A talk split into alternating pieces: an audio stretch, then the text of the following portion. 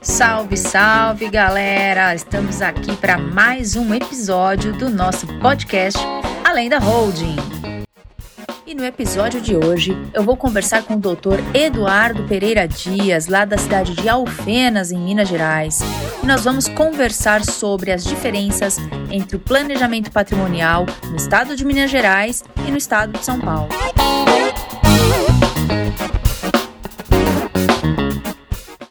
temos um assunto muito importante, é empresa familiar em São Paulo e empresa familiar em Minas Gerais.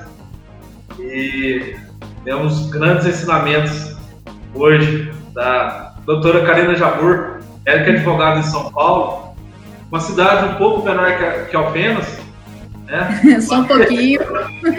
Só um pouquinho menor do que Alfenas, sul de Minas, mas assim, é, aqui nossa capital é Belo Horizonte. Poderia ser São Paulo, tô mais perto de São Paulo do que Belo Horizonte. é verdade. Poderia, poderia. É, os, os colegas aqui da, da, de Belo Horizonte vão ficar bravos comigo agora. Já estive aí a, é, a trabalho, no, no fórum, ah, é? civil. Já estive. Mas para passear ainda não fui. Quando voltar, já recebo meu convite para vir para o escritório, tomar um café, bater um papo, a gente conversar. Comer um pão de queijo. Pão de queijo, que é muito bom, uma delícia. adoro. Eu adoro São Paulo, é um dos pubs aí que a gente não tá podendo ir. Mas eu gosto de escutar um, um rock and roll, aquelas bandas maravilhosas que tem em São Paulo, os barzinhos é. que é uma delícia. Então a gente vai fazer uma dupla perfeita, fica tranquilo. É. Tem uns lugares bem, bem legais aqui. Então tá. É, por favor, se apresente. Pessoal, então, eu é, já advogo há algum tempinho, né? Inicialmente comecei aí na área civil, mais direcionado para empresas, então trabalhava com empresas de consórcio, é, com escolas, com distribuidoras de gás, então para na área civil mesmo relacionada à cobrança, recuperação de crédito. E em 2004 fiz especialização em direito tributário na PUC.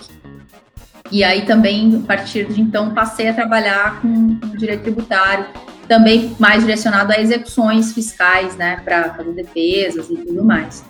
E agora estou é, direcionando a carreira aí para essa questão de, de, planejamento sucessório, fazer o planejamento, trabalhar com inventário, sucessões, isso é muito interessante. E o planejamento através do sistema de holding é, me encantou bastante. Então, agora focando nessa área aí também, também tem relação com tributário, enfim, com civil no geral, né, doutor? Sim. É, às vezes pessoa, as pessoas não, não viram nossas lives é, anteriores, nossos vídeos, né? Nós estamos jogando na internet toda hora, estamos comentando é, no YouTube. Então, ou, assim, como advogados, nós não estamos reclamando de fazer inventário. De, de forma alguma. Pode contratar fazer inventário à vontade. Né? Mas tem uma solução melhor do que o inventário. Porque o inventário tem aquele dinheiro, dinheiro legal, mas é um dinheiro sofrido, um dinheiro da família, assim, poxa, é, o Estado vai ficar com tudo isso. Meu pai tinha, meu pai trabalhou a vida toda, tudo isso para pagar imposto.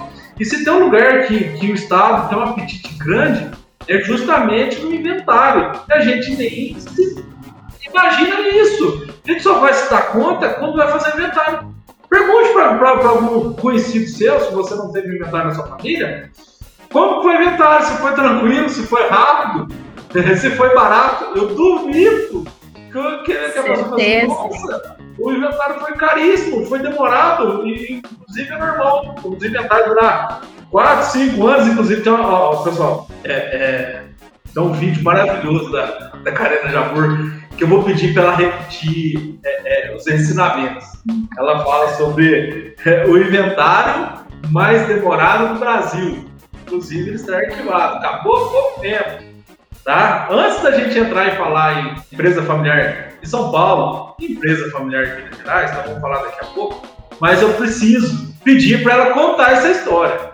Ela vai contar essa história, vocês vão ver que, que absurdo que é a justiça brasileira. Nosso sistema judiciário, infelizmente, simplesmente não está dando conta, está em colapso. O Poder Judiciário não consegue mais resolver as demandas, principalmente essa questão de inventário, está demorando demais. Não dá para a gente esperar. Não dá. Vocês vão gastar muito dinheiro quando for fazer o inventário. Mas antes, conta essa historinha para nós, que não é, não é história, é um fato verdadeiro. É um fato verdadeiro que aconteceu aqui no Brasil. É muito curioso aí nos meus estudos. Um belo dia me deparei com essa informação. É o inventário do é, comendador Faustino Correia. Né? Ele é lá do século passado, né? Século XIX, enfim. E ele faleceu em 1873, tá? E é do Rio Grande do Sul. E ele tinha um, uma quantidade grande de terras lá e tudo mais, né? Ele era casado, mas ele não teve filhos legítimos ali do casamento. Naquela época ainda, é, ainda estávamos na situação de escravidão. É, ele teve filhos lá com várias escravas. Filhos mesmo com a esposa ele não teve. Esse inventário, ele durou, pasmem, vocês vão falar, ah, durou 30 anos, durou 40 anos, né? É, não, ele durou 107 anos. Quando eu vi isso, eu falei, não, é possível, isso é mentira, é mentira. E aí fui aprofundar na história. E é verdade, ele durou 107 anos. Ele acabou em 1890 e ele transitou, é, finalizou, né, tudo lá, mas ele só transitou em julgado mesmo, que é quando a gente fala que bate o martelo, acabou, não tem mais o que, falar, né? Em 1984. Quer dizer, eu era criança ainda, né? Tem muitos colegas aí nossos nem eram nascidos nessa época. Então, assim, é uma, uma quantidade absurda. Ele tá, ele foi catalogado, ele tá na universidade lá no Rio Grande do Sul e ele foi catalogado para pesquisa, ele vai ficar lá. Então, assim, eles estão fazendo todo um trabalho de levantamento das informações, de, de números, e ainda não conseguiram finalizar isso, por tamanha quantidade de peças, né, de folhas, de volumes, né. Para vocês terem uma ideia, são 520 caixas onde ele está arquivado. Você imagina um processo ter 520 caixas para guardar esse processo. Tem é, 23 estantes de uma sala lá no, na, nessa universidade do Rio Grande do Sul, onde ele está armazenado. É uma coisa absurda de se imaginar. Você imagina o juiz, né? Os juízes, porque em, 100, 100, em 107 anos deve ter tido um monte de juiz que saiu e entrou. E foi bem curioso, porque embora ele não tivesse. Não sobrou ninguém. Nossa, como vai morrendo, né? E o inventário fica lá. E aí, assim, era, era bem interessante, porque depois que teve o falecimento e tudo mais, então apareceram lá aproximadamente é, teve, tive 2 mil pedidos de reconhecimento de herança, porque o pessoal começava a entrar alegando que era herdeiro, que era filho da escrava, não sei das quantas, nananã, que era filho do filho do filho. E assim, foi uma quantidade absurda de pedidos, é, um processo imenso, gigantesco, com uma fortuna bem grande também, umas terras. Imagina a quantidade de terras naquela época, o cara devia ter bastante, bastante terra lá, né? Mas é curioso também, porque assim, em, ainda hoje existem inventários né, que estão em andamento. A gente sabe do inventário de Chico Anísio, que ainda não terminou, a gente sabe é, de outros artistas aí que provavelmente também vão levar. Tem um problema igual o do Gugu, que fez um Gugu. testamento que é péssimo planejamento acessório. Acho que isso não é planejamento acessório, isso é, é, é legal um tremendo. Não, não tiro. É pra família. Né? Se tivesse feito um planejamento sucessório, colocado certinho, não ia ter uma vírgula de discussão. Né? Fez um testamento, um testamento, e olha que o Gugu era uma pessoa multimilionária. E, e, e olha um outro exemplo, né? Desculpa te cortando, mas já te cortando. Imagina! É, tivemos também há pouco tempo o falecimento do Samuel Klein, que é, que é o dono das Casas Bahia. E ele não vai pagar um real de imposto. E não tem inventário, é. certo? Mas Continue, desculpa te interromper. Então, o que eu ia comentar é que aí no estado de Minas Gerais ainda tem um, um, inventário que é o mais longo que está em andamento hoje no estado de Minas Gerais, que é de um médico, que, médico empresário, o nome dele era Antônio Luciano. E esse cara também tinha uma fortuna gigantesca. Para você ter uma ideia, ele tinha 455 imóveis. Então você imagina. A fortuna dele está estimada em 3 bilhões de reais. E o estado de Minas está na briga porque eles estão exigindo dos, mais de 200 milhões, é 205 milhões e quebradinhos aí de TCMD dessa herança. Tá. Então. Tá. Explica o que é ITCMD. Vamos lá, para as pessoas. Então, o ITCMD, gente, vamos lá. É, a gente fala aí brincando entre nós que é o imposto da morte, né? Mas na verdade, ele é o imposto que incide em doações e em transmissões causa-mortes. Então, se você fizer uma doação para alguém, pode incidir esse tributo aí a depender do valor do que está sendo doado e do estado onde você está, porque esse é um imposto estadual. É, e aí, se houver, no, no, momento em que há o falecimento, também se vai fazer um inventário quando tiver bens a serem transmitidos. Possivelmente, a depender do estado, do que tá, do valor envolvido, também pode haver o recolhimento desse tributo. Então, no caso aí desse, desse médico que eu comentei, que ainda está lá em andamento na primeira vara de sucessões de BH, é, 205 milhões, mais de 205 milhões que o Estado é óbvio que o Estado não vai deixar isso para lá, né? E olha quanto a família não está perdendo porque não fez um planejamento sucessório, né? É isso tá longe de terminar.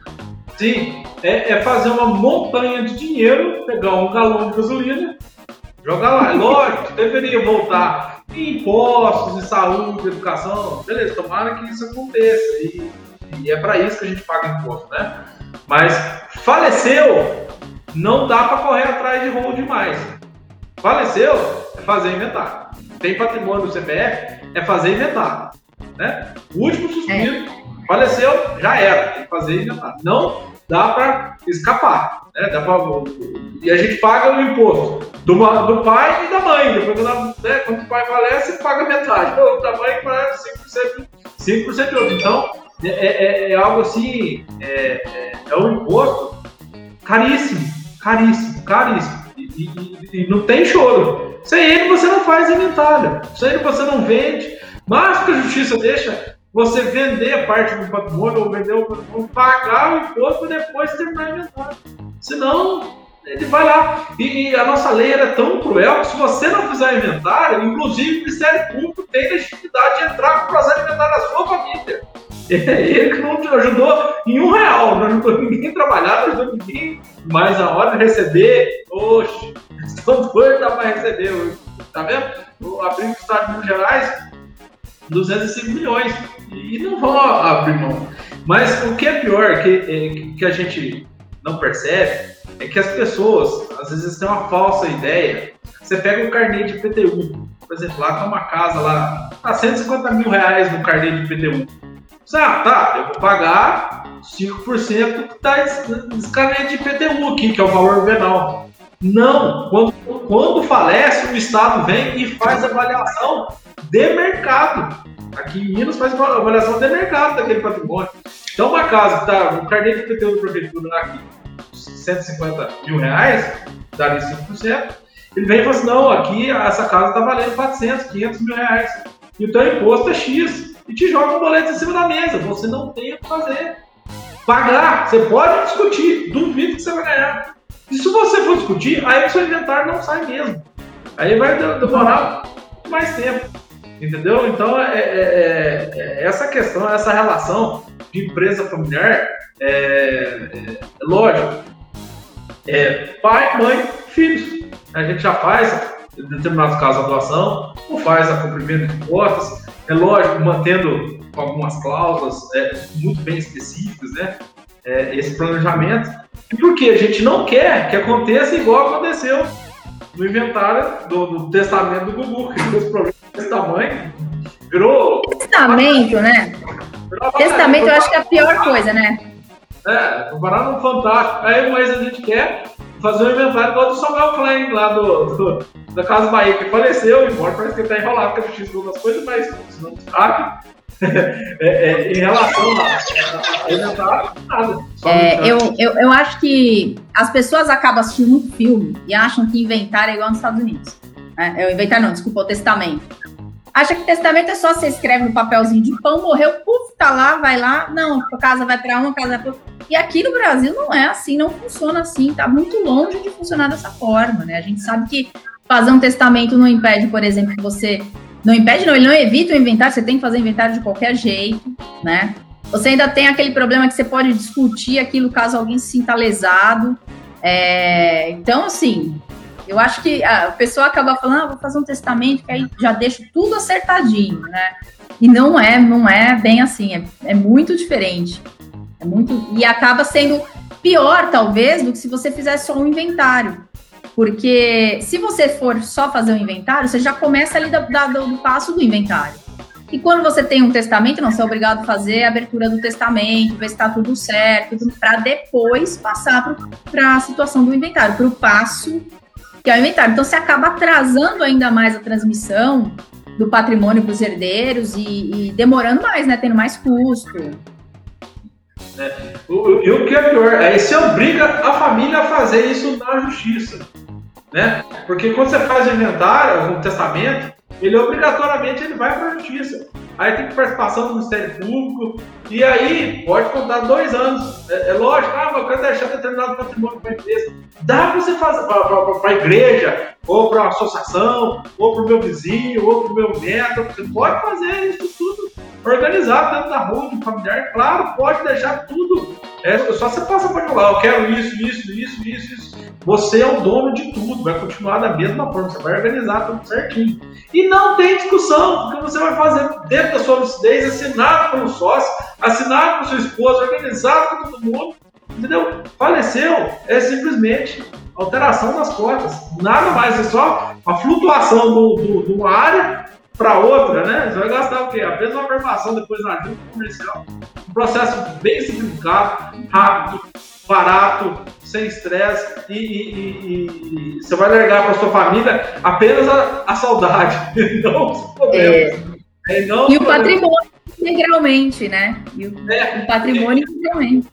É, imagine hoje, é, às vezes a pessoa aqui mora numa casa que o pai comprou há, há muitos anos está na família e fica numa região central. É, aí em São Paulo também deve, deve acontecer bem mais do que aqui é, e mora numa região boa, e, e, nessa região teve uma valorização imobiliária. Ou seja, da noite para o dia, ou determinado tempo, uma casa que valia 100 mil, ela passa a valer 800, 900. Isso aqui tem muito aqui na, na, na cidade, da região central. E aí, quando falece, vai fazer inventário e fala, pô, filho, eu não tenho dinheiro para pagar imposto da casa do meu pai. Como é que faz? Aí a casa é avaliada um milhão, faz a conta, 5% é 25 mil. 25 mil. Oh, mas meu pai comprou essa casa muitos anos atrás, está aqui na família. Não, mas aí vale mais o terreno que a casa, sim, e o Estado não tem discussão. É 25 mil.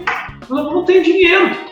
Tá, vou vender. Aí você vende. O que vale um milhão, você vende por 900 mil, paga 25, paga o advogado, paga as custas do processo, a verbação, você quer pronto, estou inventário, custou 200, 250 mil reais, ou seja, é, você gastou 200, 250 mil reais para fazer um inventário de um milhão. 25% é, para ali. É um absurdo. Então, Depois, com o dinheiro, você nem compra no mesmo lugar mais, né? Não compra, não compra. Tá? Isso é uma situação assim, e, e não tem choro.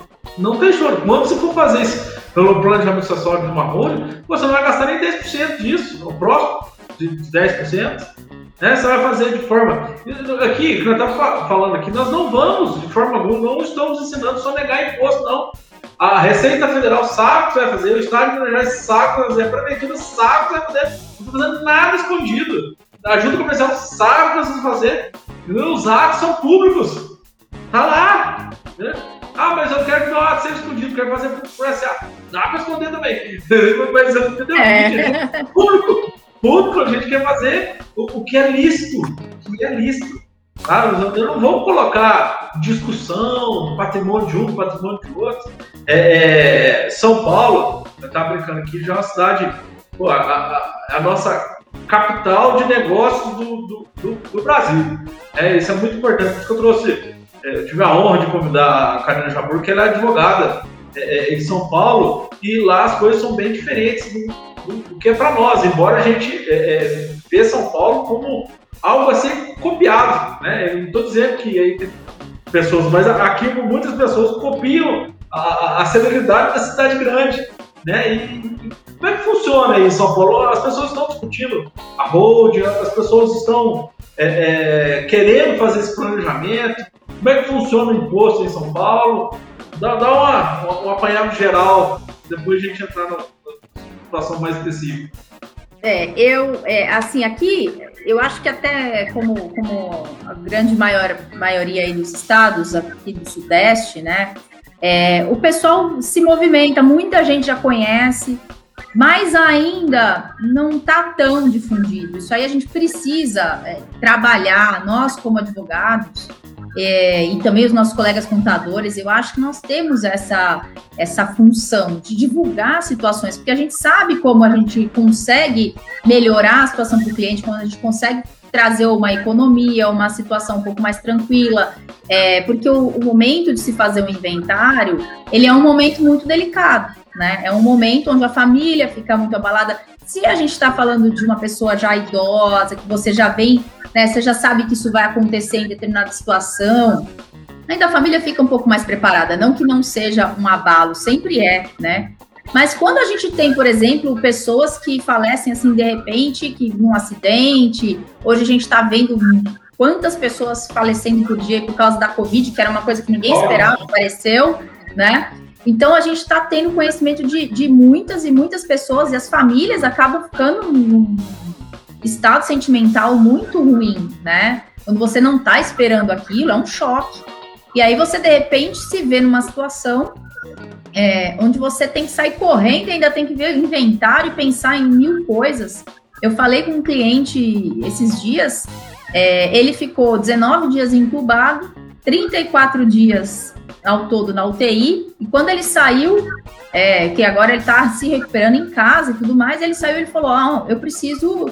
Já ouvi falar de hold, eu quero, eu quero aprofundar nisso, porque eu vi, eu me vi numa situação onde a minha esposa, que cuida da família em casa e tudo mais, eu que sempre trabalho, trabalhei e que cuido de tudo, da administração, é, eu vi que ela ficou totalmente perdida, né? E assim, o, o, fardo que ia ser ela ter que cuidar disso, fazer inventário com filhos pequenos. É, então ele já foi lá falou: não, vamos conversar, porque eu preciso deixar isso organizado para a hora que acontecer isso amanhã, né? Que uma hora a gente sabe o que vai acontecer, não tenho que passar por um, por um sufoco, né? E o imposto aqui é um pouquinho diferente aí de Minas. Aqui a gente tem uma alíquota de 4%, do famoso ITCMD, que a gente comentou lá no início da live.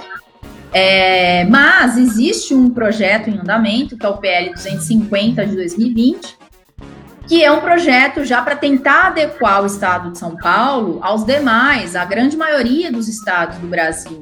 Porque a nossa alíquota máxima de ITCMD, que é definida pelo Senado Federal, ela é de 8%. É, mas o estado de São Paulo ele cobra 4%. Né? Inclusive, ele cobra 4%. O estado de Goiás é, é 8%. É então, é, é, o Rio de Janeiro, 6%. É, Não, o Rio de Janeiro é 8% também. 8% também, também é... né? É, o Rio Grande do Sul é, é 5%. Ceará. Ceará. Tem outros estados que tem. tem, é, na verdade, acho que são 15 estados no total que hoje já praticam essa alíquota máxima de 8, né? Então, o estado de São Paulo ainda não. O estado de São Paulo ainda está no, no 4, e a lei aqui é de, de 2020, né? E, é, desculpa, de 2000, a lei de 2000. E eles estão com esse PL aí desde abril do ano passado, não sei se vai, se não vai, mas está caminhando. Então, tudo indica que isso vai alterar. E aí vai passar a ser como é na maioria dos estados. Então, eles vão fazer uh, uma tabelinha escalonada, né, que vai aí de 2% a 8%. Mas esse daí não é o nosso pior cenário, né? A gente sabe também que existem dois projetos lá no Senado para elevar a alíquota máxima, e hoje é de 8%, tem um projeto para elevar para 16% e um outro para elevar para 20%. E qual que é a justificativa para isso? É porque o Brasil é um dos países que tem a menor alíquota desse tipo de imposto no mundo. Né? A gente tem estados, países aí como França, por exemplo, que cobra 60%. É, Estados Unidos, Inglaterra, 40%. No Chile é 25%. Só que tem uma grande diferença, né? A gente comparar o Brasil com França, com Estados Unidos, lá os impostos sobre o consumo, por exemplo, nos Estados Unidos, o imposto que você paga em, nos produtos de consumo são muito menores. Então, aqui não, a gente tem o, IC, o ICMS e alíquotas absurdas, é, que já encarecem muito. Então, tudo que a gente paga aqui já é muito cheio de tributos. Tem imposto de renda, ICMS, aí você tem IPTU que você paga todo ano na sua casa, o IPVA, enfim. E além disso, ainda eles querem aumentar a alíquota para 8. Então, é, é, o momento de se pensar ainda mais, né? Porque se você vai fazer um, um planejamento e deixar isso organizado, você consegue administrar, então você já sabe é, os, os, valores que você vai ter, você consegue fazer um planejamento aí, juntar uma grana lá para poder fazer o teu planejamento e pagando isso aos poucos, né? Diferente de você ser pego de surpresa com uma morte e aí ter prazo para recolher o ITCMD, né? Senão você paga com multa, com juros.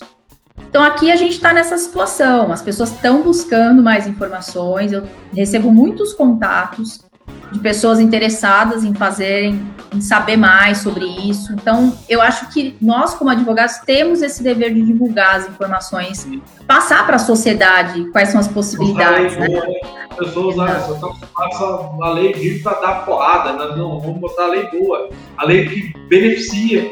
É, é isso que a gente busca aqui. É, você puxou um, um gancho aí bem legal é, em relação a, a, a, filhos menores, tá? Hoje, no inventário, se tiver um filho menor, obrigatoriamente você vai fazer na justiça. Não dá para fazer no cartório. E aí é um, dois, três anos até, até resolver. Mas esse filho menor, ele pode estar tá dentro da holding? É, é, é, é lícito eu organizar isso? Eu, eu posso organizar esse patrimônio do meu filho? Com certeza absoluta. Não tem o menor problema, não existe nada, nem nenhum dispositivo legal que impeça o menor de participar. O que a gente tem é a necessidade, a depender aí da idade, dos pais atuarem como representantes ou como assistentes daquele filho. Então, você pode sim ter, ter o seu filho é, como sócio de uma, de uma holding, né, possuindo cotas, ele só não vai exercer a, alguns atos ali é, se ele precisar de representação, então o pai assina por ele, mas é perfeitamente possível e, e é, é o que a gente deve buscar, independente da idade, né? Outro dia, um, um colega nosso, não sei se você chegou a ver, ele estava falando que ele faz pesca esportiva, né? E aquelas pescas que faz lá com, com navio, com barco, né? Vai em alto mar, não sei o que lá. E ele estava fazendo um vídeo lá radical. Ele falou: então, você faz esportes radicais, você também está sujeito a. Eu vi, eu vi é, é verdade. É, eu achei muito legal isso. Em alto mar, maior velocidade, e barco subindo assim, agarrado, assim, gente, tá vendo? Por isso que eu tô correndo, eu posso correr. Vai brincando. É. Não, mas é verdade, sabe? Porque tem pessoas que às vezes praticam esportes, né? E são esportes é, aí perigosos, enfim tem que ter um, tem que já se, se prevenir, né? A gente tem que se antecipar. A gente não pode. Toda vez que você é pego desprevenido, é sempre mais doloroso, é sempre mais caro, é sempre. Então, fazer um inventário, que nem deixar para fazer um inventário judicial, porque tem um filho menor, nossa, isso aí vai. É, vai anos, vai anos, não resolve fácil. Né? E às vezes a família precisa de dinheiro e está tudo preso ali no inventário, né? Tudo, tudo preso ali porque não resolveu. Isso, isso complica muito, né? Isso complica muito. E a Hold, ela também, ela, quando estamos falando de empresa familiar, né? O que que, que, que é? é? O que, que a gente está sugerindo, em, em, em, a grosso modo? É tirar o patrimônio da pessoa física, integralizar integralizava numa pessoa jurídica, né? Ah, pague TBI, que é imposto de transmissão da prefeitura. Não, não paga, é isento, tá? Isenção constitucional. Ah, eu tenho que fazer escritura? Não, não tem, tá?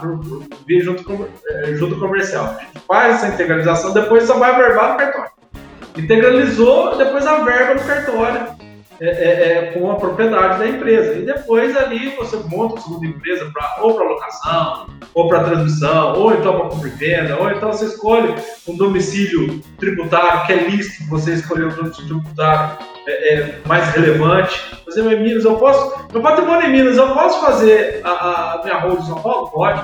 Posso fazer no Pará? Pode. Posso fazer no Rio Sul? Pode. Ah, mas o patrimônio é tudo em Alfenas. Não tem importância, você que escolhe.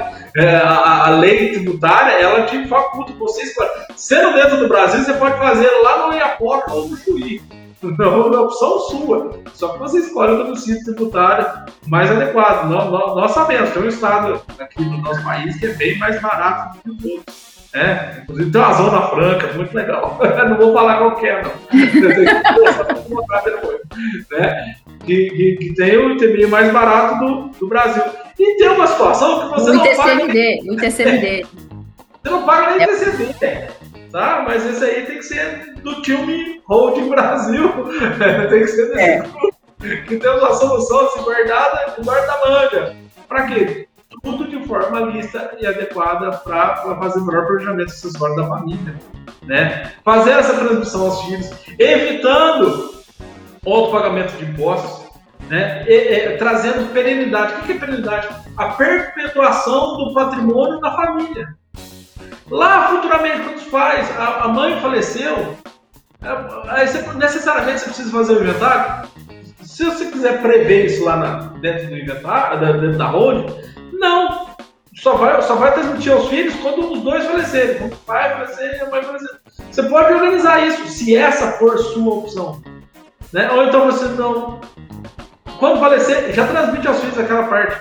Beleza, pode ser feito. Então quem decide isso é o dono do, do patrimônio, que é o patriarca, a matriarca, e quem construiu o patrimônio, né? Quem, quem comprou esses bens. Então a gente consegue organizar isso de forma assim é, muito organizada. Então isso aqui que a gente está falando não é novidade, não. Está desde 1976 aqui no, no Brasil, tá? O, o, o Roberto Civito da editora Abril teve esse, teve esse planejamento acessório. Roberto Marinho, Roberto Marinho. não teve um real de, de, tentar. Aqui em Minas, o José de Alencar, que inclusive foi vice-presidente da República, o é. dono da pandemia, ele faleceu, não teve inventário, não, zero, zero, não teve um real recolhido para os corpos públicos, dos corpos públicos de, de, de, Minas Gerais, sabe?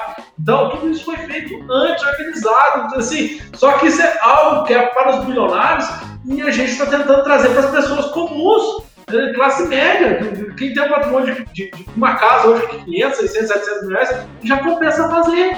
Já compensa fazer. E uma coisa que eu, que eu também gosto de colocar é que além da gente, a gente ter essa eficiência tributária, além da gente não precisar ter o processo de inventário que é demorado, que é custoso, nós conseguimos também reduzir significativamente os conflitos familiares que, que decorrem de um inventário.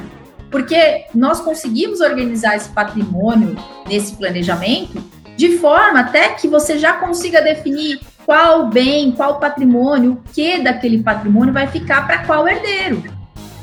E aí, quando ocorre o falecimento, já está definido, já está distribuído. Então não tem briga, não tem, não vai existir, por exemplo, um condomínio, né? Que é quando a gente tem duas pessoas que são proprietárias de um mesmo imóvel, né? Então a gente morreu, o pai e a mãe deixaram uma casa e tem dois filhos. Os dois são proprietários, cada um de 50% ali daquilo. Então tem aquele condomínio. Aí um quer vender, o outro não quer.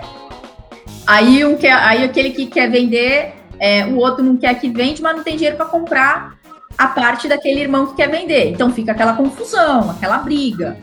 E então o que, que a gente consegue? A gente consegue organizar de forma que você já defina. Bom, o imóvel vai, ser, vai ficar de, desse jeito, é, o, o, o, que, o que esse vai ficar com imóvel, aquele vai ficar com carro, com dinheiro, enfim, você consegue organizar para evitar conflitos, para evitar é, discussões, porque uma boa parte da demora em inventários, principalmente nos judiciais, além da morosidade que nós temos do, dos tribunais, que embora a gente tenha hoje muita coisa digitalizada, né, processos eletrônicos, não é porque o processo é eletrônico que ele vai mais rápido. Às vezes ele acaba sendo um pouco mais devagar ainda, né? Vocês ainda têm a vantagem, aqui a gente usa o tal do BJE, que demora, que é do os advogados arrancam os cabelos de, de, de para fazer funcionar, vocês têm o ESAG, o Programa do Tribunal de Justiça, que é maravilhoso. Eu tenho processo em São Paulo também, em São Paulo,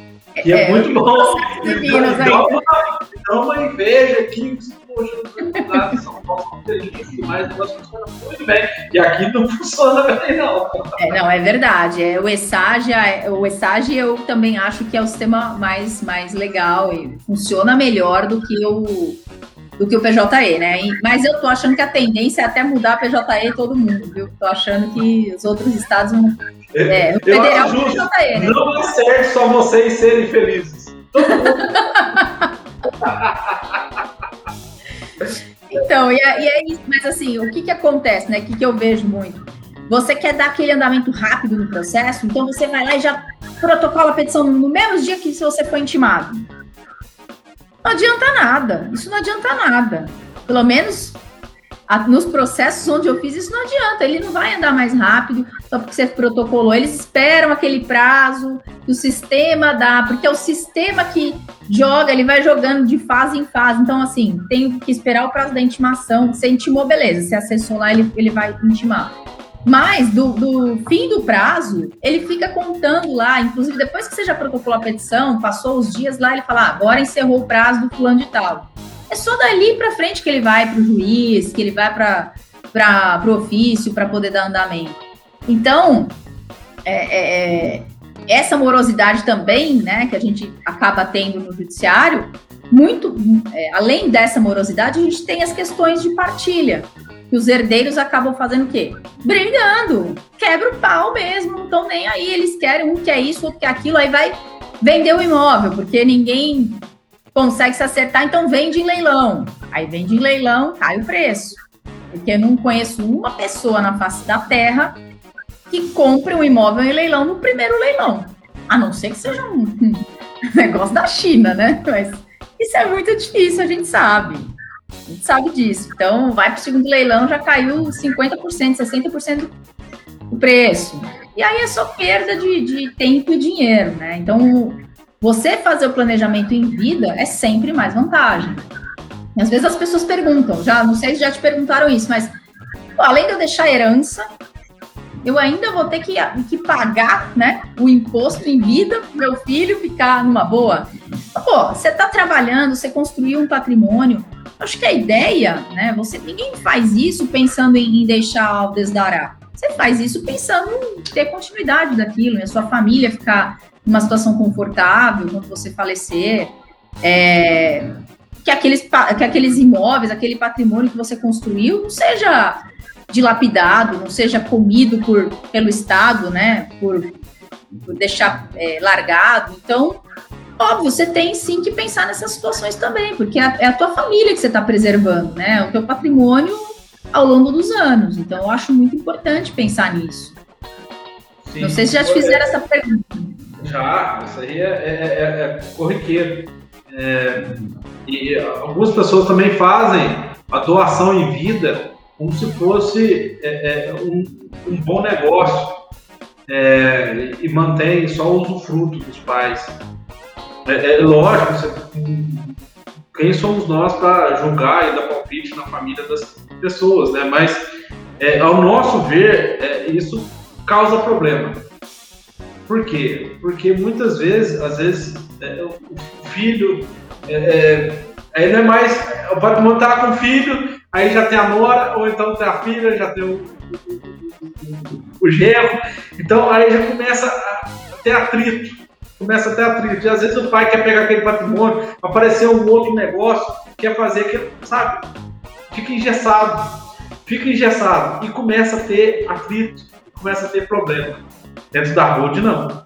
O pai pode estar o patrimônio lá. Se ele quiser desfazer o sistema, ele desfaz em um minuto. Em um minuto. É, embora nós não vimos até agora ninguém desfazer o sistema, porque o sistema é tão bom. É um sistema de gatilho tão bem organizado que ele é inspirado na lei da sociedade anônima, que, que, é, as, que é a lei que dá uma liberdade para a administração tremenda. Né? Parece que o, o dono da, da, empresa é um rei, e é um rei mesmo. Ele manda mais do que hoje, manda muito mais do que hoje. Né? E ele organiza tudo.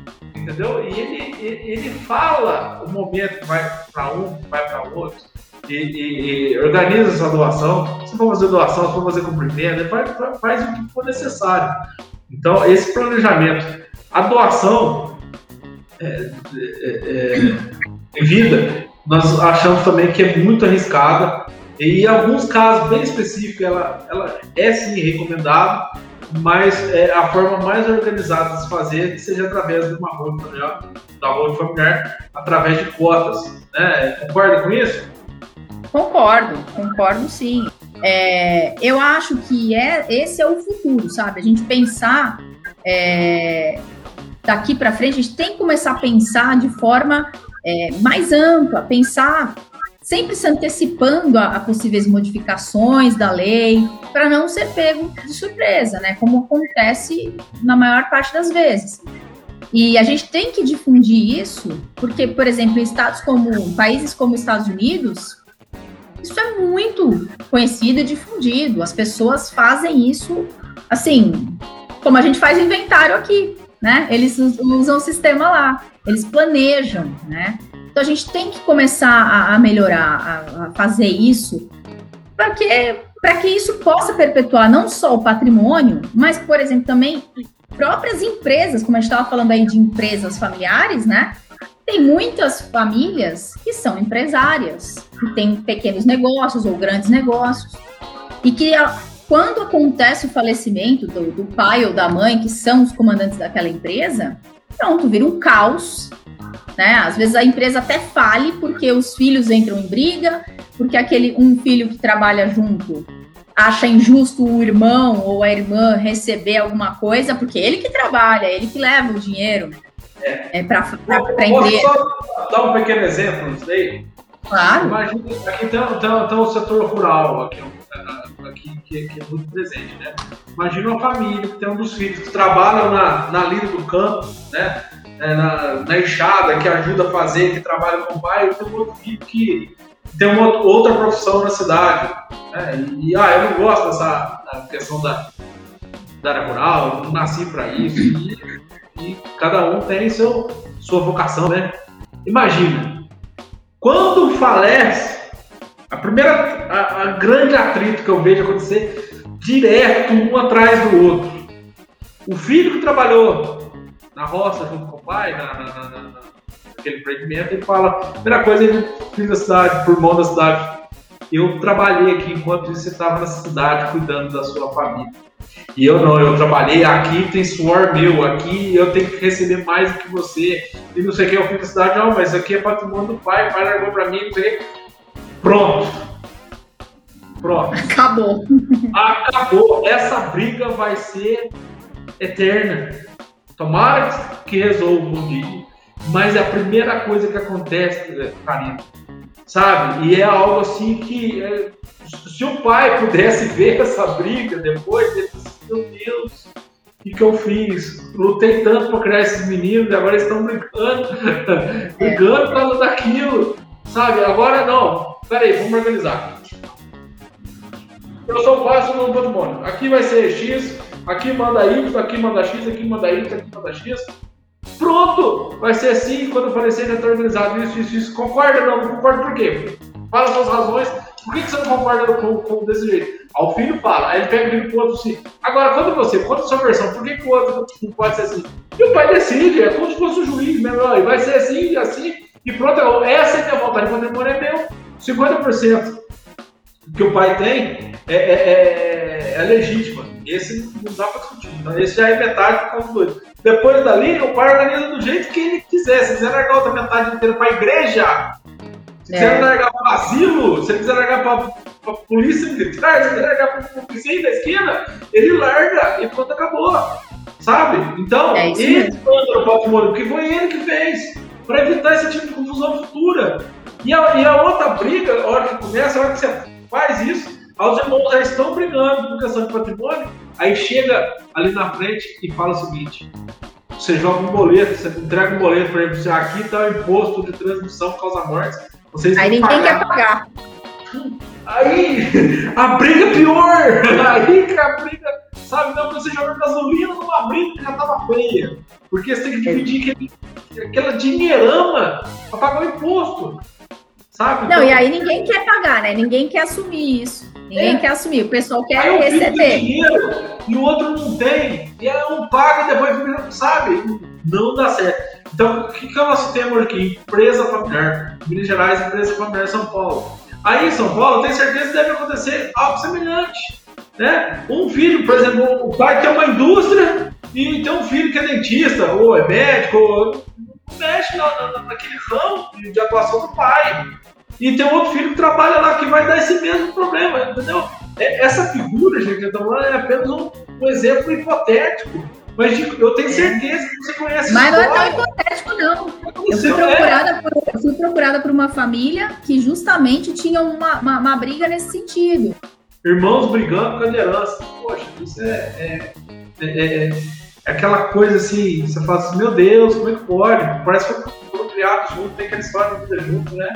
Mas, assim, eu, eu, eu quero te agradecer, agradecer assim, pela, pela presteza de, de, de, vir falar, pela, pelo tempo, sabe? Os seus ensinamentos, assim, foram valiosos.